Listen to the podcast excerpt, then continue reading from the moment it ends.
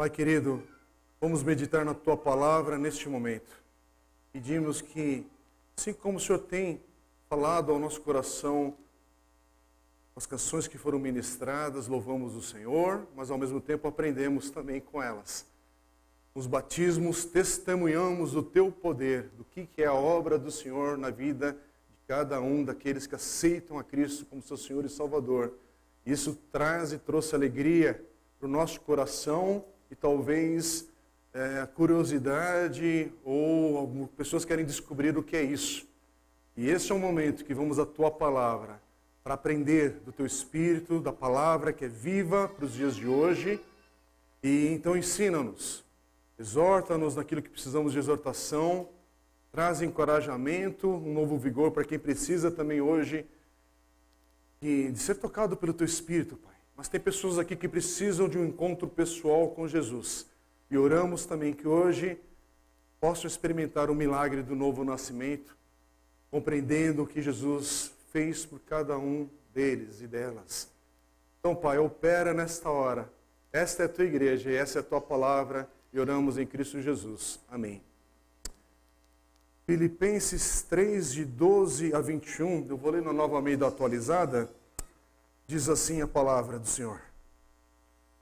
Não que eu já tenha recebido isso ou já tenha obtido a perfeição, mas prossigo para conquistar aquilo para o que também fui conquistado por Cristo Jesus. Irmãos, quanto a mim, não julgo havê-lo alcançado, mas uma coisa faço, esquecendo-me das coisas que ficam para trás e avançando para as que estão diante de mim Prossigo para o alvo, para o prêmio da soberana vocação de Deus em Cristo Jesus. Todos, pois, que somos maduros, tenhamos este modo de pensar, e se em alguma coisa vocês pensam de modo diferente, também isto Deus revelará para vocês. Seja como for, andemos de acordo com o que já alcançamos. Irmãos, Sejam meus imitadores e observem os que vivem segundo o exemplo que temos dado a vocês. Pois muitos andam entre nós, dos quais repetidas vezes eu lhes dizia e agora digo, até chorando, que são inimigos da cruz de Cristo. O destino, o destino deles é a perdição, o Deus deles é o ventre, e a glória deles está naquilo de que deviam se envergonhar visto que só pensam nas coisas terrenas. Pois a nossa pátria está nos céus, de onde também aguardamos o Salvador, o Senhor Jesus Cristo, o qual transformará o nosso corpo de humilhação para ser igual ao corpo da sua glória, segundo a eficácia do poder que ele tem de até subordinar a si todas as coisas. Amém? Irmãos, talvez alguns entre nós aqui, ou quem está acompanhando essa mensagem online, é, nos últimos anos você decidiu fazer um curso, talvez uma faculdade, aprender mais, ter mais instrução, ou talvez alguém próximo a você e você começou a testemunhar isso. Normalmente você escolhe um curso, um, uma área que você quer se dedicar, porque você não tem aquele conhecimento, quer ganhar aquele conhecimento, se aprofundar, tornar um expert naquela, ou ter uma formação, nada, absolutamente nada de errado nisso, mas entre escolher, se matricular e cursar, quando começa a cursar, as dificuldades também normalmente acompanham um curso. O, o caminhar normal de você fazer uma faculdade, uma pós ou qualquer outra coisa para te instruir, é aprender, é crescer no conhecimento. Crescer no conhecimento implica esforço. Crescer em conhecer algo implica que você precisa se debruçar diante de um tema, diante de assuntos que antes não te eram conhecidos e que você precisa dedicar tempo, Foco, aliás, foco hoje, vivemos uma sociedade desfocada. Essa geração que está crescendo com o smartphone na mão é uma geração que vai colher graves problemas, principalmente crianças E quando você coloca um celular na mão de uma criança, papai e mamãe, prepare-se para colher o resultado disso. Essa liberdade que não é liberdade. Por quê? Porque a criança ela não vai aprender o que é focar. Smartphone, ele não é, ele até faz ligação. Ele até entra na internet, mas é uma outra coisa. E a sociedade, quase no total, não percebeu ainda isso. Eu estou falando sobre isso quase constantemente, porque eu estou assustado de ver o que está acontecendo com crianças com o smartphone na mão, quando esse negócio não deveria estar tá tão liberdade. Por favor, não estou falando no sentido de lei, que você né, não pode pegar, mas é, um, é, é uma, é uma máquina você está colocando nela tão poderosa que ela não tem como lidar com isso. E ali tem informação, tem, não tem, tem conhecimento de acordo com aquilo que você fizer dele. Mas é muito volume de informação. E aí não tem foco, não consegue mais prestar atenção. Você já pensou? Começou a reparar que as pessoas estão com dificuldade de olhar nos olhos? Não é só a máscara, mas essas pessoas, é difícil, não conseguem. E, aqui, e, e esse negócio alcança a gente aqui na igreja. Chega aqui na igreja, está todo mundo. Não consegue, não consegue dar bom dia. Não consegue prestar atenção. E eu estou falando isso por quê? Porque no processo de aprendizado, pessoas que começaram cursos recentes já têm toda a dificuldade de um processo de aprender. E aí veio uma pandemia que ninguém esperava nisso.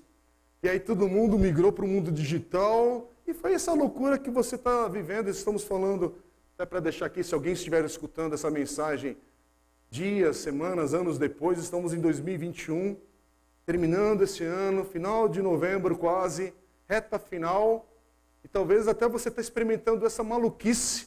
Você pensou naquele sonho, naquela formatura, naquela graduação, mas não imaginava que havia uma pandemia, que aí você ia perder o contato com os amigos de classe, de interagir, de aprender. E teve que aprender de outro jeito. Teve que se virar, teve que se desdobrar, mas talvez se perdeu um pouco também nesse caminho. Porque aprender precisa de foco, precisa de coração, precisa de garra, precisa de paixão, precisa de um monte de coisa. E hoje, a gente testemunhou o batismo, testemunhamos batismos aqui na igreja, de uma geração novinha, de juniores, e também de um casal de adulto, que tem outra forma de aprender e, e guardar as coisas e dos valores do reino de Deus. Mas todo mundo aqui está aprendendo, em algum estágio. Tanto na vida, mas também na igreja. Também nessa caminhada de reino de Deus, de valores de Deus. E as pessoas aqui estão em estágios no degrau diferente uma da outra. Pela misericórdia e graça do Senhor, aleluia, que a salvação é pela fé em Cristo Jesus, não pelo volume de livros que você leu a respeito dele, não pelas provas, exames e testes teológicos ou da escola bíblica dominical, para quem viveu essa época e outras coisas, é pela fé, mas o crescimento é uma caminhada, é uma jornada até o dia de Cristo. Então aqui temos pessoas que estão aprendendo bastante. E a gente tem pessoas que estão aprendendo pouco. Tem pessoas que têm foco, tem pessoas que estão perdidas. E aqui, quando eu falo isso, ninguém está julgando. Mas será que aquele, aquele ali é salvo? Será que aquele ali é? é? E ficar fazendo conta. Não, isso é uma obra do Espírito de Deus no coração e na vida de cada um. Então, não importa se você é recém-convertido ou se você já é um mestre, doutor em teologia. Tem até um título hoje que é assustador, né? que é mestre, doutor em divindade. É, é esquisito esse nome, mas se dá esse nome aí fora, faz parte aí do nosso contexto aí, e tudo bem. Mas é assustador. Por em divindade. Né? Você fica pensando que vai vir um cara voando ali. Mas não é bem isso. Mas assim, tem títulos, tem diplomas, tem livros. Antigamente alguém culto, era você chegar numa família, aliás, não só culto, uma pessoa culta de família, normalmente rica, né? Era você ter uma Barça completa, né? Na casa. E tem irmãos que precisam ir no Google agora para saber o que é Barça. Né? Mas isso era o status daquela época. Hoje, quem é cristão talvez tenha uma coleção de comentários bíblicos, isso mostra conhecimento.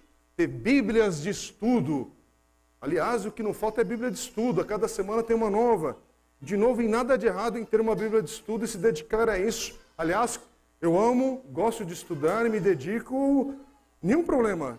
Mas a questão é que o recém-convertido, aquele que tem 40, 50 anos de igreja, pode ter muito bagagem, muita estrada, mas a verdade é que é o seguinte: quem está em Cristo está vivendo, e esses irmãos que passaram pelas águas, esses juniores, quem vai passar pelas águas em breve, aliás, hoje Deus está fazendo um milagre na nossa igreja que já vamos ter batismo, gente, em breve, porque já temos uma pessoa para passar pelas águas. Você é o convidado. Que Deus fale ao teu coração, que o Senhor te convença também, e logo em breve, no início do ano aí, já tem data. Aliás, louvado seja Deus, já em breve pastor Gerson Borges é querido amigo que de repente vai estar online aí outra hora aí, que eu até falei para ele, ontem a gente trocou uma mensagem, ele procurando uma igreja que tivesse um tanque batismal para utilizar lá, porque também vão ter batismo. Então, louvado seja Deus, a gente vai estar com eles, com esse tanque lá, servindo e abençoando a igreja, porque essa é ideia não é nossa, é do reino, é para a glória de Deus mesmo. Né? E assim vai, a gente se alegra, mas, glória a Deus, pá, pá, pá, pá, história esses negócios celebra, grita. Mas a caminhada com o Senhor, e é bom que vocês estão aqui, né? Nessa manhã também, quem se batizou, mas na caminhada com o Senhor, e quem está aqui já quase no reino, entendeu, né? Está quase com o pé lá. Alguns estão. Então, mas está aprendendo. Está aprendendo. Não importa a idade. Está aprendendo. Caminhar com Jesus é sempre aprender.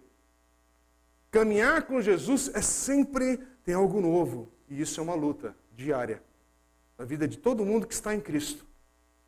E ninguém está isento do desafio da caminhada com Cristo de aprender. Ufa, salvo, fui salvo em Cristo Jesus, fui justificado pela fé. Isso é um, é um momento instantâneo. Mas a minha caminhada de santificação, de parecer cada vez mais com Cristo, é um aprendizado diário e é uma luta diária. Então, crescer em santidade. irmãos, que período mais tremendo, maravilhoso e desafiador que está sendo essa pandemia para o Senhor começar a santificar a sua igreja. Num processo talvez mais intenso. Mas, irmãos, para quem está em Cristo, você não olha para esse momento que o mundo passa, essa grande crise global, como jamais viveu, nessa intensidade, Aquilo é até engraçado, né? Porque eu fico vendo vocês com as máscaras e a máscara parece que já é um acessório comum. Se alguém falar de tirar a máscara ou que, oh, vamos viver agora porque já está na terceira, na quarta, na quinta dose e tem gente que a máscara grudou. Não vai sair mais, nem que a ciência fale que pode isso, pode aquilo outro, ou mude. Não, porque a cabeça já deu um negócio. E aí eu estou falando isso não para zombar, eu estou falando isso para entender quem está em Cristo Toma o cuidado necessário. A gente pode ter opiniões diferentes, porque na ciência, na medicina, para não falar da política, né? Tem opiniões diferentes. As pessoas estão passando por experiências diferentes. Até porque tem muita coisa em andamento na saúde. Um país que sempre passou com problemas na saúde. Ah, finalmente descobriu que existe Covid para descobrir que lá no Montanhão, ali em São Bernardo, tem crise sanitária. Né? Ou agora que você descobriu que tem um monte de problema nos hospitais públicos. Então, assim, a gente já vive um negócio maluco, bagunçado, mas veio uma coisa mais intensa. Veio uma crise, veio luto com uma intensidade violenta. Veio. Perdemos pessoas queridas, perdemos. Choramos, choramos. Talvez viremos ainda, a gente ainda vai chorar muito ainda, talvez, não sei. Mas a vida é assim. Mas igreja, Aprender com Cristo é diário. Viver em Cristo é uma luta diária também. Ser discípulo de Cristo envolve esse aprendizado, envolve, envolve esse caminhar, essa dependência no Senhor e, aprende, e, e envolve, nesse ciclo que nós estamos passando, olhar para essa crise. E talvez para a crise que você está vivendo, talvez a luta que você está vivendo, estando em Cristo ou não estando em Cristo. Eu não sei onde você está nesse quadro, mas onde você está com a vida hoje? Por causa do Evangelho, por causa da palavra de Deus, você tem uma lente diferente de interpretar as coisas, sim. Por causa do Evangelho, você não olha só para isso e acha que é, é só mais uma semana, é só mais um ano, é só mais uma eleição, é só mais. Não, não, não. Estamos caminhando para o dia do Senhor. A igreja, desde que Cristo ascendeu aos céus, veio, encarnou, morreu, ressuscitou e ascendeu, a igreja vive nessa expectativa do seu retorno. E uma igreja que não vive na expectativa do retorno precisa rever o seu evangelho. Então, ai, sempre se falou sobre a volta de Cristo. Sempre se falou sobre de Cristo. Sempre se falou porque está em cada dia é mais breve. Cada dia é mais próximo. E ainda é tempo de você se arrepender, é tempo de você entregar sua vida a Cristo, é tempo de você trazer a sua família aos pés do Senhor. Por quê? Porque os tempos são difíceis, os tempos espirituais é de declínio, não é de avivamento.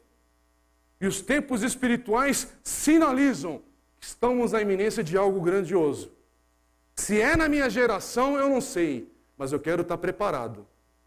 E igreja é tempo de viver preparado. A gente não está aqui hoje nesse capítulo estudando esse texto porque é obrigação nossa dominical, tem que seguir a Bíblia. A gente não está aqui pregando semana após semana, versículo após versículo, porque chegou a hora de ticar. Capítulo 3 de Filipenses feito. Próxima semana, capítulo 4. Não.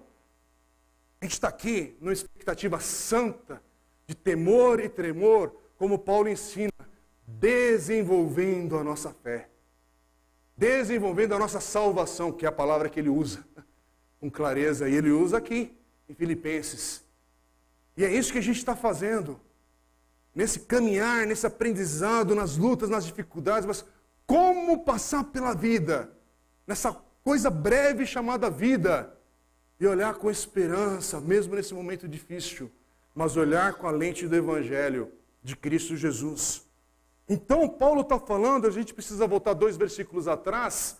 Ele começa a falar que o desejo, o propósito de sua vida, eu citei isso domingo passado, mas hoje só para retomar. Paulo fala, a minha vida, Paulo, que era um homem instruído, eu citei aqui só para repetir, ele fala do seu testemunho de, de conversão no capítulo 3, se você não está familiarizado, não conhece, depois eu quero te encorajar, 10, 15 minutos você lê a carta de Filipenses, com tranquilidade e é transformador. Cada lida é maravilhosa a experiência. E aí, Paulo acaba de falar da sua conversão e ele fala: se é praticar uma lista de que tem que ser isso, tem que ser aquilo, outro era Paulo. Paulo era de moral elevada, de integridade, de zelo pela fé o judaísmo da sua época. Um homem que perseguia a igreja, que isso, aquilo, outro, zeloso, instruído até da linhagem familiar, era isso, era aquilo, aquilo outro, ele vai citando. Mas chega uma hora que ele entrega a sua vida a Cristo, aliás, Cristo o alcança, né? Porque esse aqui literalmente cai do cavalo para conhecer a Cristo, ali em Damasco. Tem que chegar a esse ponto, ainda bem que não é com todo mundo uma conversão tão dramática como a de Paulo. Mas no caso de Paulo, foi algo forte.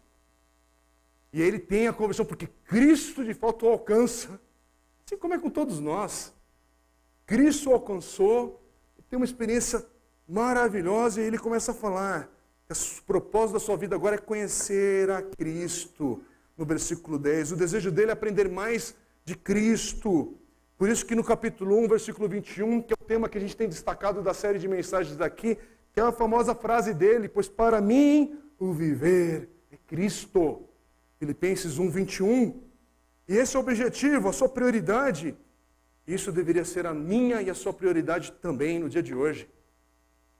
Aquele que está em Cristo, a prioridade da sua vida é conhecer a Cristo. Sim, eu tenho família, tenho esposa, tenho filha, tenho uma casa que eu tenho que cuidar. No meu caso, tem uma igreja que eu sirvo aqui, trabalho aqui, me dedico aqui. Mas o alvo da minha vida é Cristo. É conhecer a Cristo. E por causa desse olhar e de buscar a Cristo, isso permeia todo o resto. Permeia todo o resto, o tempo, as finanças, o ânimo, os esforços. Mas é por causa de Cristo, ele é o objetivo final. E aí no versículo 10 é interessante que Paulo fala que ele também ele tem, porque ele, ele, ele tem essa convicção, ele sabe que ele tem Cristo na sua vida.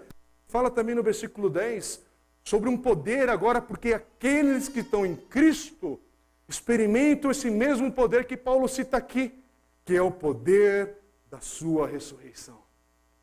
Ah, como Deus trata a gente com carinho no dia que a gente está falando de batismos. Aliás, no dia que a gente está se alegrando com os batismos que acabamos de celebrar aqui, falar sobre o poder da ressurreição.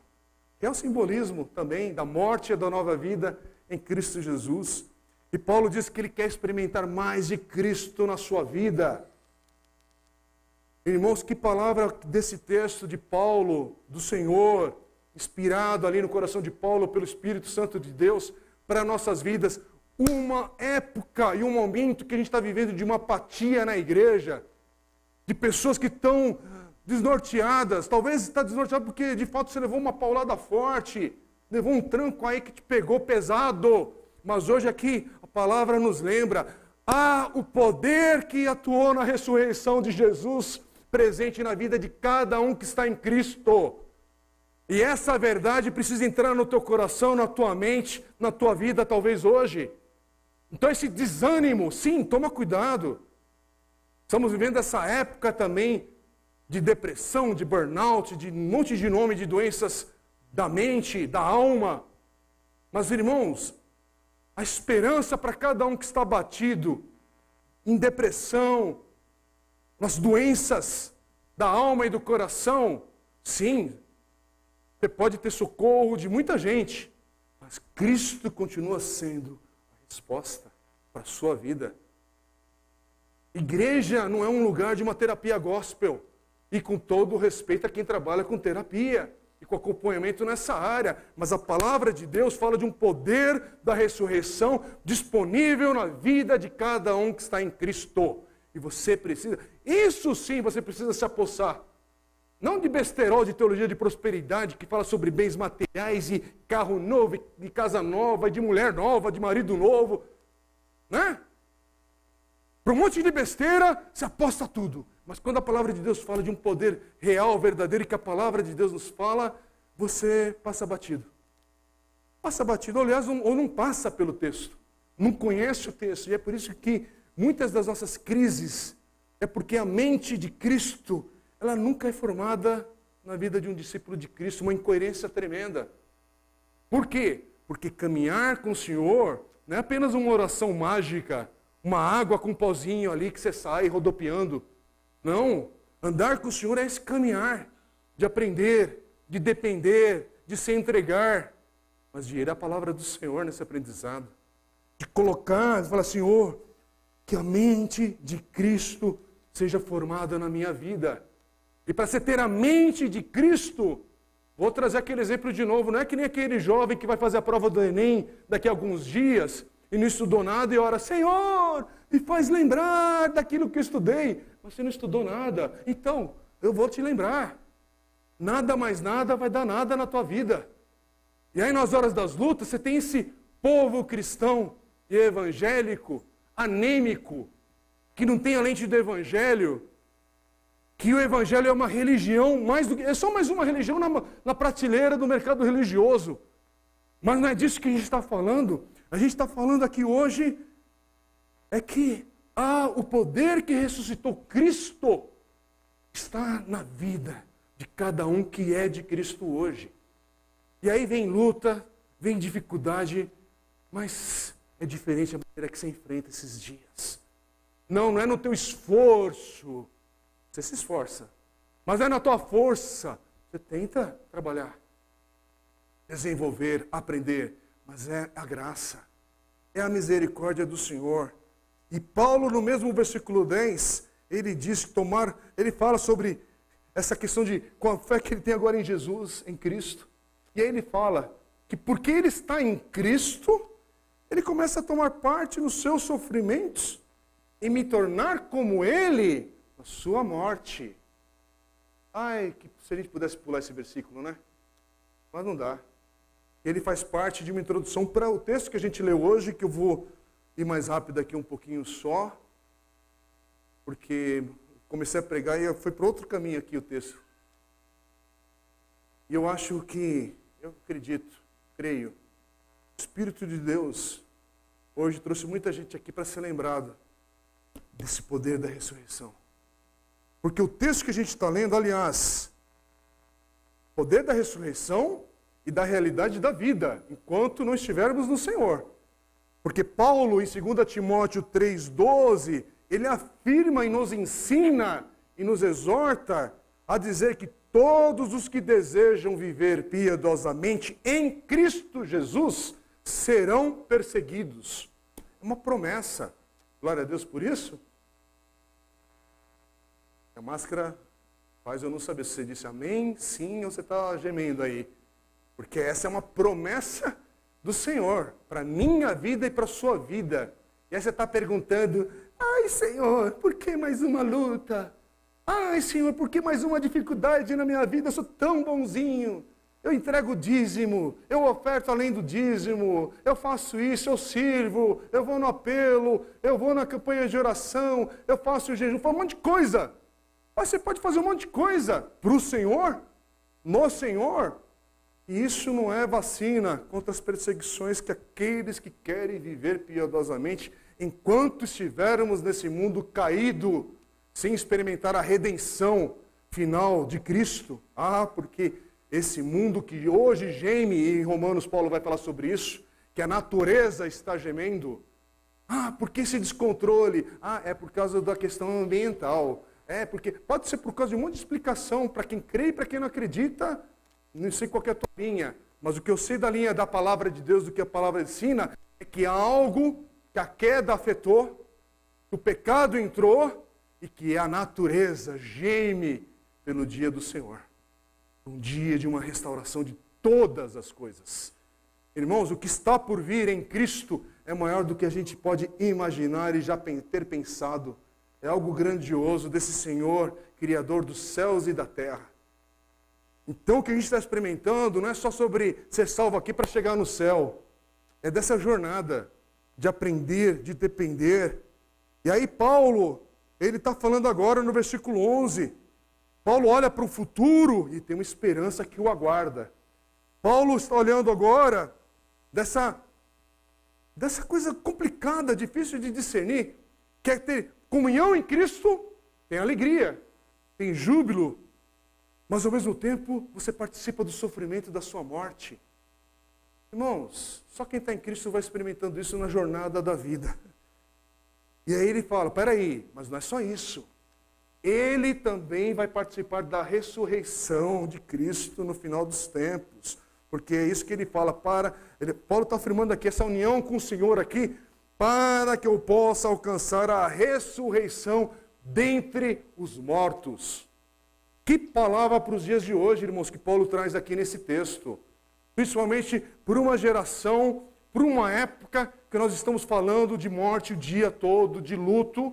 Dois anos que o luto é contabilizado nas telas da televisão, dos noticiários, e aí eles capricham nos caracteres, no colorido, isso, nos gráficos bonitos, falando de morte. Mas um gráfico, e a pessoa lá falando da morte, estou Estou exagerando agora, né? Mas só falta estar tá de maquiagem toda bonita para falar de, de morte, porque se acostuma até para falar desse assunto.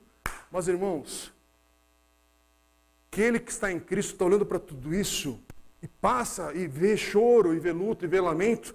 Mas a gente olha, e aqui é uma palavra talvez para você que está perdido nos dias de hoje. O Evangelho nos lembra, vai ter uma ressurreição dos mortos, daqueles que estão em Cristo. Jesus, quando disse: Eu sou a ressurreição e a vida, quem crê em mim, mesmo que morra, viverá. João 11, 25. E é isso que nós cremos. É nisso que aqueles que estão em Cristo têm esperança. Sim, a gente ora, Senhor, faz esse ciclo passar. Oh, Senhor, faz esse período de lutas passar. Sim, a gente ora, irmãos. E Deus é misericordioso e ameniza aqui, e dá um sopro ali, e nos ajuda com uma bênção aqui que traz alegria, disso, daquilo outro, mas nesta vida, ao mesmo tempo, todos que estão aqui nessa sala, hoje, a não ser que Jesus permita que essa geração experimente a parousia, a volta de Jesus, que a palavra fala, a não ser que nós seremos, viremos a ser a geração que o Senhor vai vir de encontro com a sua igreja, que uma geração vai experimentar isso. Será que é nossa? Não sei. Uma vai. E eu quero viver com expectativa do meu encontro com o Senhor, mas talvez eu também vou passar pela morte. Talvez eu também vou experimentar essa morte que está diante da gente. Eu não quero isso para ninguém aqui, mas esse é o percurso de quem nasceu. Quem nasceu tem uma certeza, a morte está ali. Do dia do nascimento começou a contar. O reloginho, o tempo. E o tempo é esse que Deus te dá. Então, entregue a Cristo. Convença o Senhor. Mas a esperança é da ressurreição. A esperança da ressurreição, ela é real para aquele que está em Cristo Jesus. Há essa esperança. Então, hoje, o que eu quero falar para você, Cristo alcançou esse Paulo na rua de Damasco, para que Jesus fizesse parte da sua vida, da sua história todos os dias. E esse homem experimenta uma transformação de valores, de vida, de tudo. E esse homem vai passar pela morte. Ele não sabe ainda disso exatamente como é que vai ser. Ele está pregando, está dedicando, já passou pela cadeia, pela prisão. E aí Paulo, ele sabe que ainda não alcançou a plenitude dessa vida em Cristo.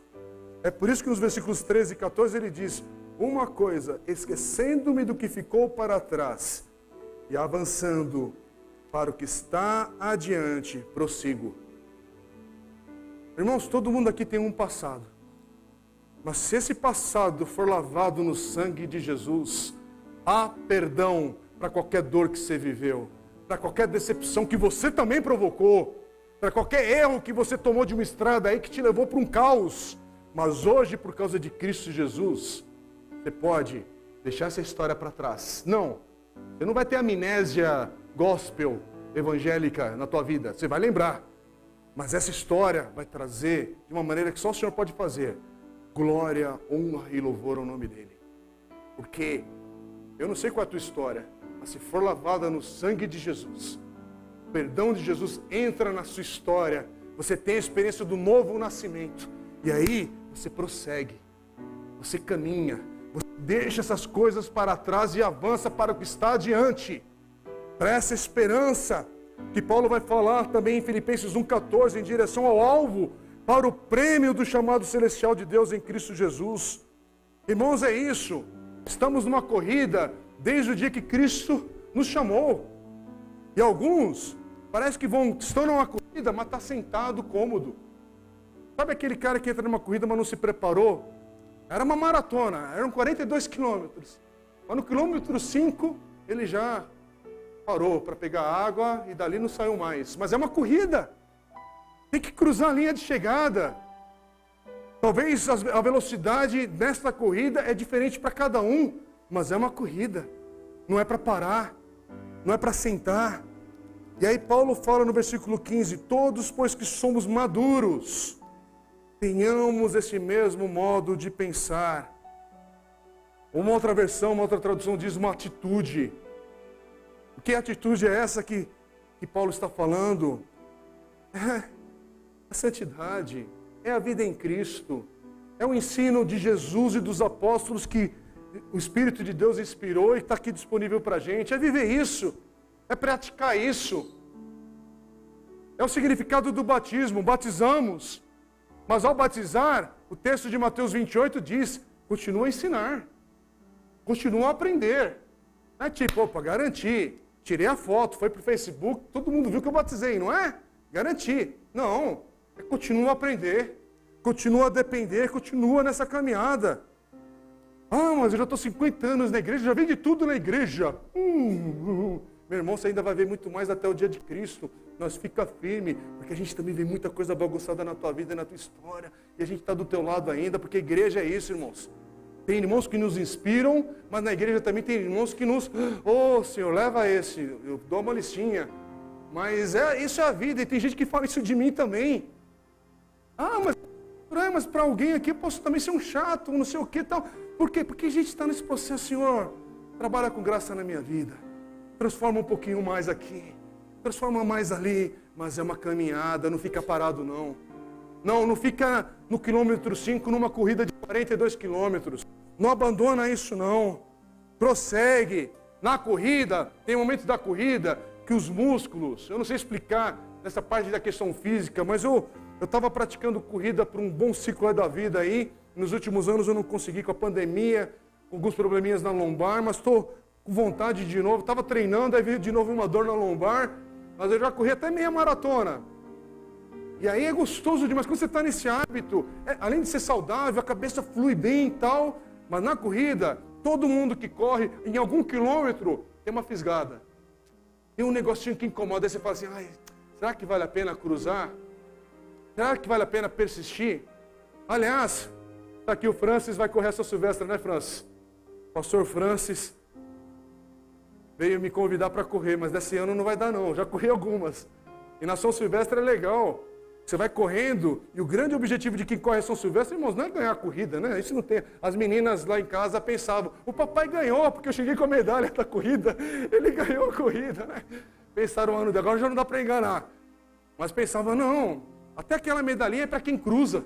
E você tem que cruzar dentro do tempo da prova, que é bem extenso, para justamente para quem é amador conseguir completar. Mas se você parar, não tem medalha, não tem frutinha, porque tem que prosseguir, tem que cruzar. Meu irmão, eu estou falando isso porque na corrida tem uma hora lá que fala: será que vai valer a pena cruzar?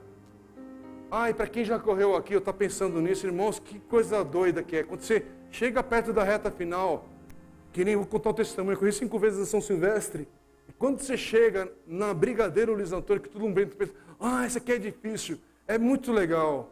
Porque ali é uma das palavras, só falta brigadeiro. Não é que falta ainda. Só falta brigadeiro, porque a brigadeiro é o último desafio. Aí você chegou até ali, e o grande desafio é o seguinte: é, todo mundo que corre, principalmente a primeira vez, fala assim: ó, minha intenção é não andar, eu não quero caminhar.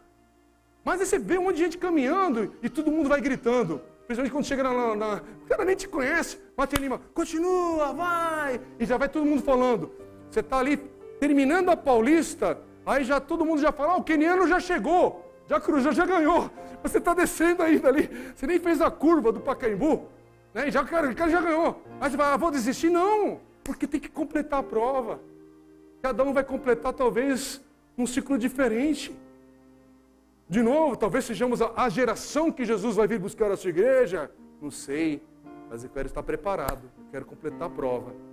Meu querido amigo, pastor, pastor Zé Machado, ele fala, ele corre também, ele, ele corre maratona, ele é mais ousado, mais preparado. pastor Zé é professor, diretor ali no Seminário Servo de Cristo, querido amigo. E aí ele fala assim sobre as provas, sobre as maratonas, e ele escreveu uma frase que eu anotei aqui. Ele diz assim: Uma das maiores lições que aprendi nas maratonas é que a dor e a alegria sempre se reconciliam na chegada. Ah, que legal. Irmãos, tem dor, mas tem alegria, mas tem uma chegada. E a chegada, Paulo fala nesse texto que nós temos uma cidadania que não é daqui, que tem uma pátria que não é essa. E há uma ressurreição que aqueles que estão em Cristo vão experimentar. E ele fala também que há um estado do nosso corpo de humilhação. Uma outra versão vai falar que esse corpo aqui vive nessa época, é um estado humilde. Não é interessante isso que Paulo fala? Nesse momento que muitas coisas na igreja evangélica a gente confunde o poder de Deus com magia. Eu já falei, eu falo às vezes com, com a expressão brincando, irmãos, mas eu falo porque é uma confusão hoje muito do poder de Deus com o mesmo significado da macumba. Macumba gospel. Porque você quer movimentar. Tem um câncer. Ah, Senhor, a igreja é toda em campanha. E cura, cura, cura. E faz, faz, faz. E morre, morre, morre. Um é curado, um é liberto, um sinaliza aqui e todo mundo fica em paranoia. Por que não sou eu? Por que não é na minha casa? Irmãos, o porquê deixa com o Senhor. Ninguém é doido de querer responder o porquê que Deus faz isso e faz aquilo outro. Eu, pelo menos, sei o meu lugar. Quando eu estou com a palavra de Deus, eu falo, Senhor, o quanto eu ainda não conheço. Senhor, o quanto eu ainda não sei. E o Senhor não me deve nada para ou o Senhor me justifica aqui, ou então eu não continuo nessa caminhada. Não. O que eu sei, o que está aqui na palavra de Deus é que eu posso orar, eu posso clamar, eu posso chorar, eu posso ter fé, eu posso experimentar milagres do Senhor, como já experimentei, eu posso experimentar momentos de libertação, de cura, de gente que é liberta de possessão demoníaca. Isso é real, não é uma brincadeira, não é uma invenção da Igreja Universal do Reino de Deus, coisíssima nenhuma. Possessão demoníaca é real e muita gente está experimentando, inclusive nessa hora, na sua casa, na sua família, e pensa que a cápsula lá vai solucionar um problema que é espiritual. Tem problemas que é o Espírito de Deus tem que entrar na vida da pessoa, transformar. Tem que nascer de novo, gente. Mudança de caráter não vem só com regras. O Espírito de Deus tem que trazer novo nascimento, perdão dos pecados. Mas a vida tem sofrimentos e dores até o dia de Cristo. E até o dia de Cristo, irmãos, eu não sei. Eu só sei que tem dor, mas tem alegria. Mas tem uma chegada. E a chegada, a promessa do Senhor é: iremos experimentar uma ressurreição. Então você que chora hoje, teu choro é momentâneo. Você que hoje lamenta, a tua dor e o teu lamento tem um prazo de validade. E cada um aqui está caminhando. Esse prazo de validade sinaliza que o Senhor está à porta. Fique preparado, coloque a sua fé no Senhor e vamos orar agora em Cristo Jesus. São diversas as situações aqui hoje e quem ouve essa palavra também. Vamos orar, irmãos. Eu não tenho controle de como essa palavra chega no coração de cada um, mas minha esperança é que o Senhor trabalhe na tua vida hoje com esperança, com perdão, com graça, com novo vigor. Estamos passando por dias difíceis na nossa nação e no mundo, mas a resposta continua sendo Cristo. Aliás, Paulo apresenta Cristo nesse texto falando que Ele é o nosso Senhor e Salvador. É linda a declaração que ele faz: Jesus, Senhor e Salvador. E é isso que eu quero te apresentar nessa hora. Coloque a sua confiança e fé em Cristo Jesus. Vamos orar. Pai querido, obrigado por essa palavra ao nosso coração hoje. Bendito seja o teu santo nome. Senhor, eu não sei como essa palavra chega ao coração daquele que ouve, mas a ação na vida de cada um, a começar em mim, é do teu Espírito Santo. E eu peço que essa palavra possa trazer o fruto na vida de cada um, fruto que glorifique o Senhor, que traga glória ao teu nome. Aquele que estava perdido encontre salvação em Jesus. E aquele que precisa ser fortalecido, como todos nós precisamos, fortalece a tua igreja. Somos o teu povo. Maranata, ora vem, Senhor Jesus. E é em Cristo Jesus que oramos.